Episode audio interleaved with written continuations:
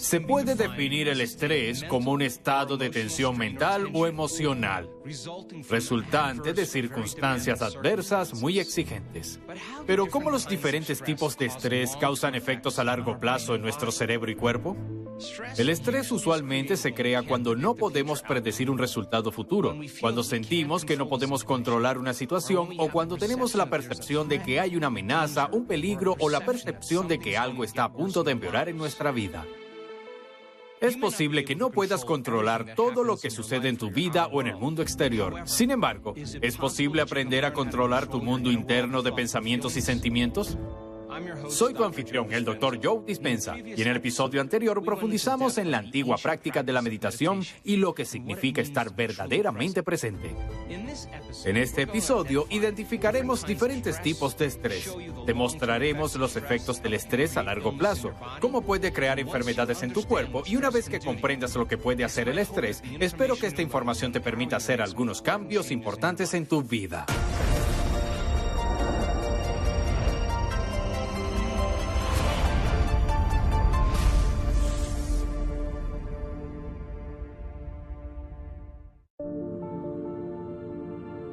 Existen tres tipos de estrés, el estrés físico, el estrés químico y el estrés emocional. El estrés físico son cosas como lesiones, accidentes, heridas, caídas. El estrés químico, gripe, bacterias, virus, niveles de azúcar en la sangre, toxinas en los alimentos. El estrés emocional, tragedias familiares, segundas hipotecas, criar niños siendo soltero o estar atascado en el tránsito. Y todos esos distintos factores estresantes, bien sean físicos, químicos o emocionales, golpean tu cerebro y cuerpo y los desequilibran. De hecho, la definición de estrés es cuando el cerebro y cuerpo salen de la condición de homeostasis. La respuesta al estrés es lo que hace tu cuerpo de forma innata para volver al orden. Cuando tú o cualquier organismo en la naturaleza comienza a percibir un peligro o amenaza en su entorno externo, activas el sistema nervioso primitivo llamado sistema nervioso de lucha o huida. Y cuando la persona o el organismo percibe ese peligro, el cuerpo comienza a movilizar de forma innata enormes cantidades de energía y recursos. Ahora toda la energía se está movilizando para poder adaptarse al estrés del medio ambiente. Entonces, comenzamos a consumir los recursos vitales del cuerpo para poder sobrevivir a la condición en el mundo exterior. Todos los organismos en la naturaleza pueden tolerar el estrés a corto plazo, ya sea una cebra perseguida por un león o un ciervo acechado por una manada de coyotes. En el momento en que el organismo percibe el peligro, activa el sistema de emergencia. Hay una descarga de adrenalina y una descarga de energía y se produce una excitación en el cerebro y el cuerpo.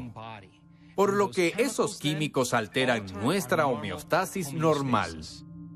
En ese estado de supervivencia, activamos el sistema nervioso simpático o lo que se llama el sistema nervioso de lucha o huida y nuestras pupilas se dilatan. Se deja de producir saliva, no es hora de comer, aumenta nuestra frecuencia cardíaca, aumenta nuestra frecuencia respiratoria, la sangre se envía a las extremidades y no a los órganos internos, pues es hora de correr, es hora de pelear o de esconderse.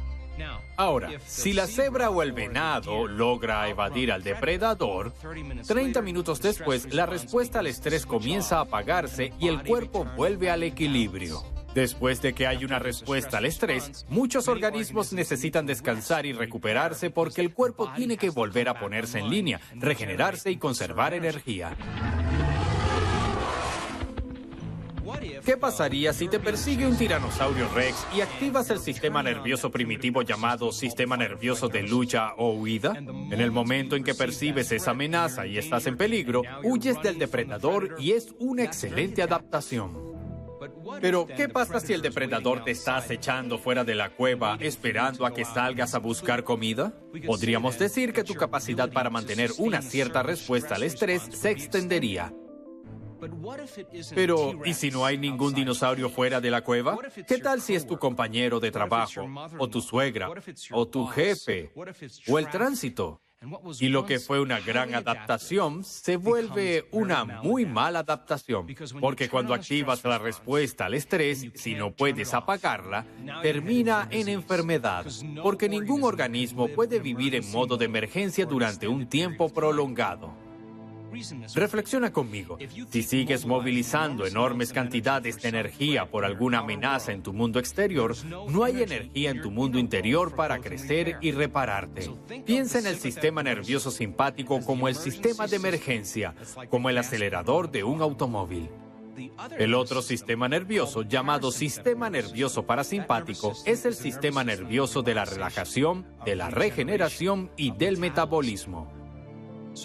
Si una persona vive en un estado de estrés constante y como un adicto está condicionada por la excitación de esos químicos, con el tiempo comenzará a usar los problemas y condiciones en su vida para reafirmar su condicionamiento o su adicción a esa emoción. Estamos tan condicionados a esas sustancias químicas que tal como un drogadicto necesitamos el empleo malo, la relación mala, la situación difícil en nuestra vida para seguir recibiendo esa descarga de adrenalina, para seguir recibiendo ese torrente de energía.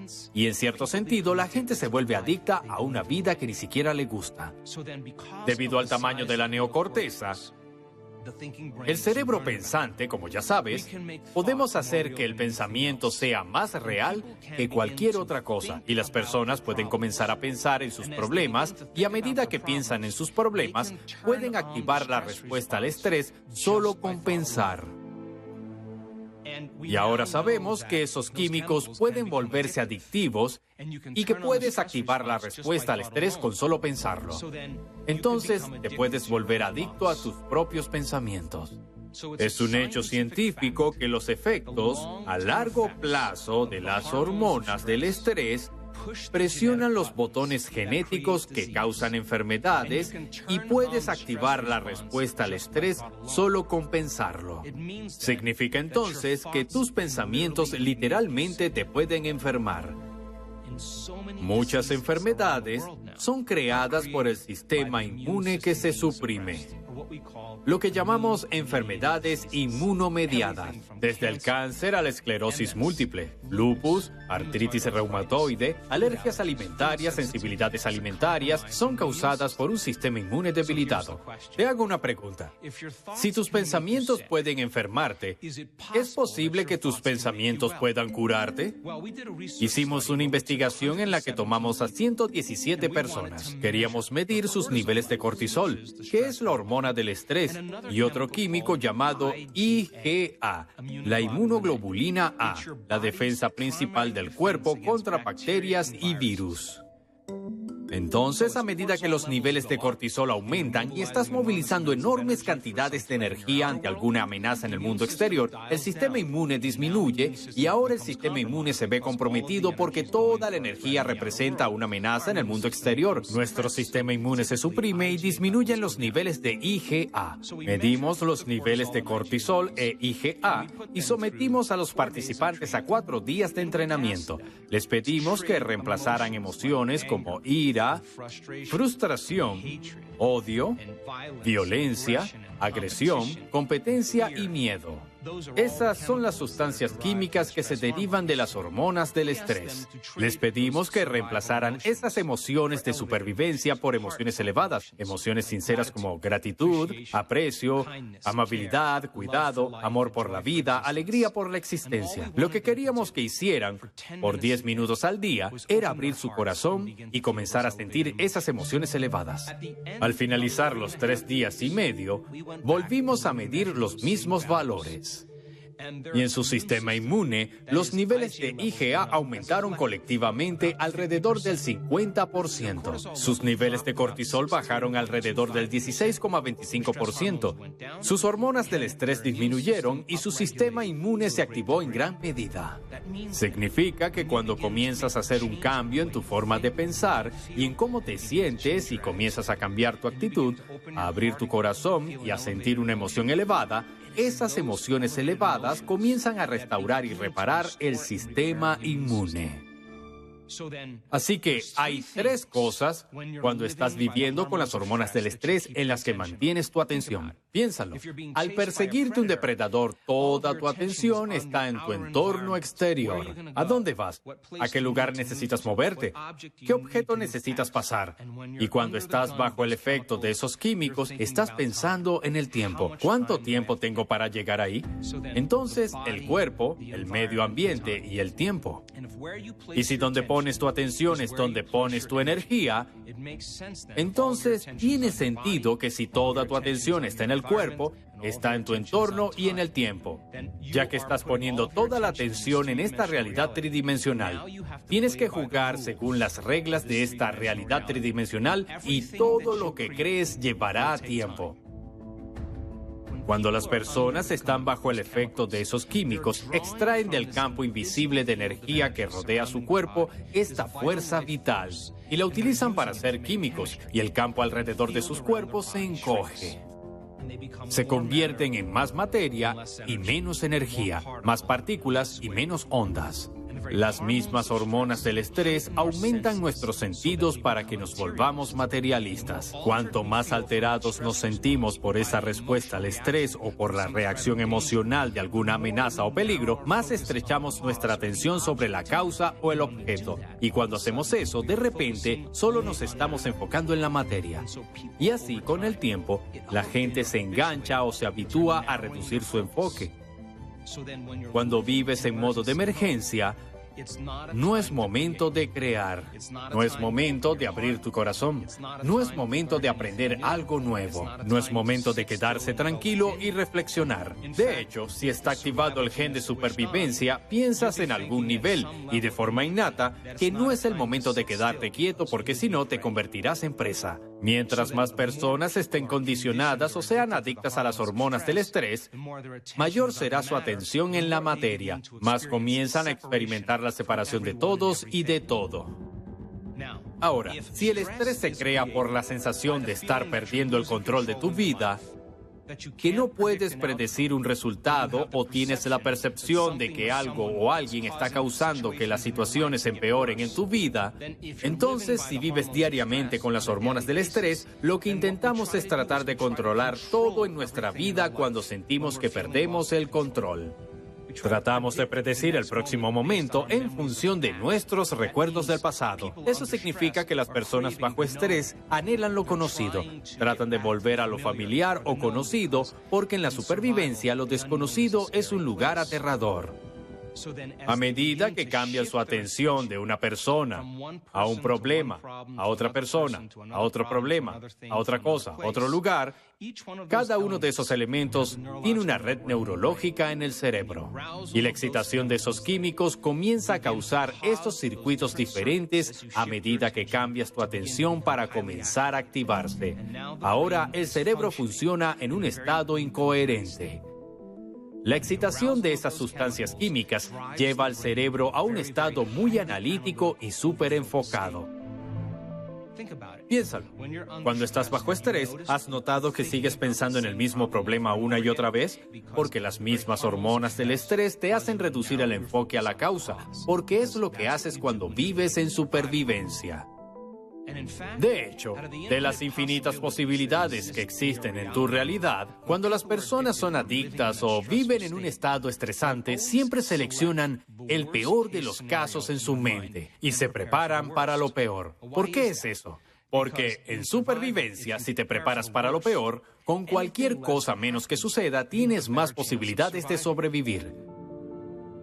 Por lo tanto, las personas pasan la mayor parte de su vida preparándose para lo peor que les puede pasar cuando viven en un estado estresante. Y el 70% del tiempo, la mayoría de las personas viven en supervivencia. Cuando reaccionas a alguien o a algo, hay un periodo refractario de sustancias químicas que se crea a partir de tu reacción emocional. Si no sabes cómo regular o detener esta reacción emocional, y mantienes esa misma reacción durante horas o días, a eso se le llama estado de ánimo. Si mantienes ese periodo refractario durante semanas o meses, se le llama temperamento. Si mantienes esa misma reacción emocional durante años, se le llama rasgo de personalidad. Entonces, la mayoría es definida por experiencias del pasado. Ahora que entiendes que el estrés es cuando el cerebro y el cuerpo se desequilibran y entiendes que los daños del estrés presionan los botones genéticos y crean enfermedades, surge la pregunta. ¿Hay alguien o algo por lo que valga la pena vivir en ese estado?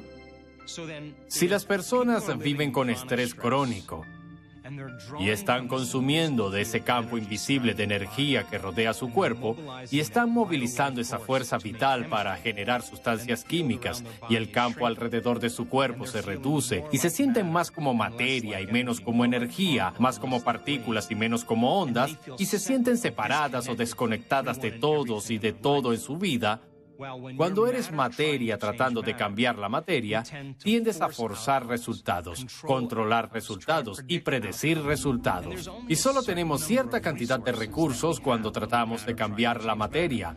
Competimos, luchamos, manipulamos, nos esforzamos, esperamos, deseamos, porque estamos experimentando separación. Y sí, puedes lograr tus sueños. Pero si tu materia está tratando de cambiar la materia y toda tu atención está en tu cuerpo, el entorno y el tiempo, entonces todo lo que creas en tu vida llevará tiempo porque tendrás que mover tu cuerpo a través del espacio. Y cuando mueves tu cuerpo a través del espacio, te tomará tiempo obtener lo que deseas. Podrías desear una casa, un nuevo auto, una nueva experiencia, unas nuevas vacaciones, pero deberás arrastrar tu cuerpo al trabajo todos los días para ganar dinero para pagar esas cosas. Y sí, puedes lograr tus objetivos, pero puede que debas trabajar más duro y tomarte algún tiempo para lograrlo. Hay otro estado mental y corporal en el que puedes vivir y se llama vivir en creación. Es justamente lo contrario a vivir en la supervivencia. Si las hormonas del estrés crean incoherencia en el cerebro, así como incoherencia en el corazón, lo que descubrimos cuando la gente vive en ese estado es que, ¿qué tal si tuviera la capacidad de pasar de un enfoque limitado o convergente a lo que se llama enfoque divergente, enfoque amplio o abierto? Resulta que cuando la gente le resta atención a su cuerpo, cuando quitan su atención de las personas en sus vidas, cuando ya no prestan atención a las cosas que poseen como su teléfono celular, su computadora, su auto, no están pensando en el lugar al que necesitan ir, en lugar de donde están sentados y no están pensando en el tiempo en sí mismo, entonces redirigen toda su atención y su energía fuera de esta realidad tridimensional. Como no le prestan atención a eso, tiene sentido entonces que comiencen a cambiar su estado cerebral Hemos enseñado a la gente a ampliar su enfoque. Cuando abren su enfoque y no perciben nada más que espacio, cuando abren la conciencia y se sintonizan con la energía o la frecuencia, y en lugar de poner su atención en la materia, ponen su atención en la energía. El acto de abrir su conciencia les hace dejar de pensar, dejar de analizar. Si ya no están pensando y ya no están analizando, ya no están activando esos circuitos en el cerebro. De pronto comienzan a ralentizar la actividad cerebral y a ir más allá de su mente analítica. Y a medida que suprimen la neocorteza, el banco de memoria del autobiográfico, comienzan a suprimir todo lo conocido en su realidad tridimensional y apagan la neocorteza comenzando a regular las ondas cerebrales y a ralentizarlas. De repente sucede algo mágico. El acto de abrir su conciencia hace que varios compartimientos del cerebro que habían estado subdivididos como una casa contra sí misma comiencen a sincronizarse, comiencen a unificarse. Empiezas a ver neuronas que se van uniendo a comunidades más grandes de neuronas. Lo que fue un cerebro incoherente comienza a ser más organizado y más coherente. Ahora bien, el estrés crónico crea una afección tiroidea llamada enfermedad de Gray-Sid y la persona desarrolla lo que se llama miastenia gravis. Y el efecto secundario, aparte de falta de energía, es la visión doble. Esta persona dice, he creado esta condición ahora que entendí que había manejado mal mis pensamientos, mis sentimientos y reacciones emocionales. Si creé esta condición presionando los botones genéticos todos los días y me tomó algunos años, perdí mi matrimonio, perdí mi negocio, debo ir más allá de esa historia y contar una nueva historia. Debo empezar a creer en mi futuro más de lo que he estado creyendo en mi pasado. Entonces es posible que pueda comenzar a hacer esos cambios significativos y cuando esa persona empieza a superar las hormonas del estrés, y le enseña a su cerebro y su cuerpo cómo crear coherencia, el efecto secundario es que el cuerpo recupera el equilibrio. Ahora su visión es perfecta. Las hormonas tiroideas están volviendo al equilibrio y ha movido su cerebro y cuerpo nuevamente a la homeostasis. En cierto sentido, se curó de la condición porque su sistema nervioso autónomo volvió a hacer su trabajo que es crear orden y equilibrio. Cuando vivimos en dos estados de mente y cuerpo, vivir en supervivencia es vivir en nuestro estado animal. Y cuando vivimos en estrés, el cuerpo está contraído debido a que utilizamos muchos de los recursos del cuerpo y experimentamos catabolismo o descomposición de los tejidos. Al estar el cuerpo en ese estado, hay enfermedad o desequilibrio. Tiene lugar la degeneración. Las emociones de miedo, ira, tristeza son las principales emociones de supervivencia. El yo viene primero. Cuando vives en ese estado, toda tu atención está en tu entorno, está en tu cuerpo, está en el tiempo. Siempre hay energía perdida en el sistema. Estamos viviendo en modo de emergencia. Estamos enfocados estrechamente o enfocados en objetos. Experimentamos la separación. Determinamos la realidad con nuestros sentidos. Si no podemos verlo, no podemos olerlo, no podemos probarlo, no podemos escucharlo, no podemos sentirlo, no existe. Estamos viviendo por causa y efecto. Esperamos que el entorno cambie para darnos alivio de la incomodidad que sentimos dentro de nosotros.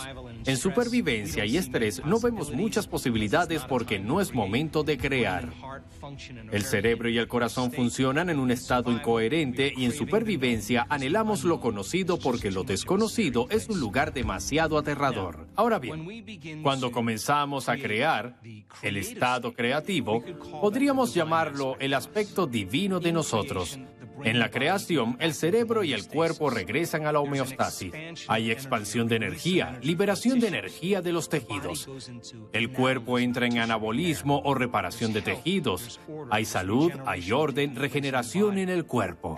Las emociones elevadas y sinceras como el amor, la alegría, la confianza, el conocimiento y la gratitud comienzan a movilizar todas esas nuevas sustancias químicas que comienzan a reparar y regenerar el cuerpo. Cuando estamos en ese estado sincero, tendemos a ser menos egoístas y más desinteresados. Ya no tenemos la atención en nuestro cuerpo, en las cosas y personas en nuestra vida, en el entorno ni en el tiempo.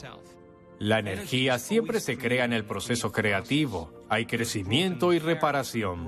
Ampliamos o abrimos nuestro enfoque y cuando lo hacemos de forma apropiada nos sentimos menos separados y más conectados con algo más grande. Empezamos a imaginar y soñar con una realidad más allá de nuestros sentidos. Ahora estamos interesados en causar un efecto. Vemos todas las posibilidades en lugar de las limitadas. El cerebro y el corazón entran en coherencia y ahora lo desconocido se convierte en la aventura. ¿Por qué es eso importante? Porque si vamos a crear algo nuevo en nuestra vida, debemos anhelar lo desconocido. Ahora que te mostré la diferencia entre vivir en supervivencia y en creación, Quiero explorar los diferentes estados de ondas cerebrales y lo que puedes hacer para usar tu mente para comenzar a cambiar conscientemente tus ondas cerebrales. En el próximo episodio quiero mostrarte lo que sucede dentro de tu mente cuando vives en modo supervivencia y cuando vives en creación, es decir, coherencia versus incoherencia. Soy tu anfitrión, el Dr. Joe Dispensa para Rewire, y espero verte en el próximo episodio, cuando iremos más allá del ordinario hacia lo extraordinario.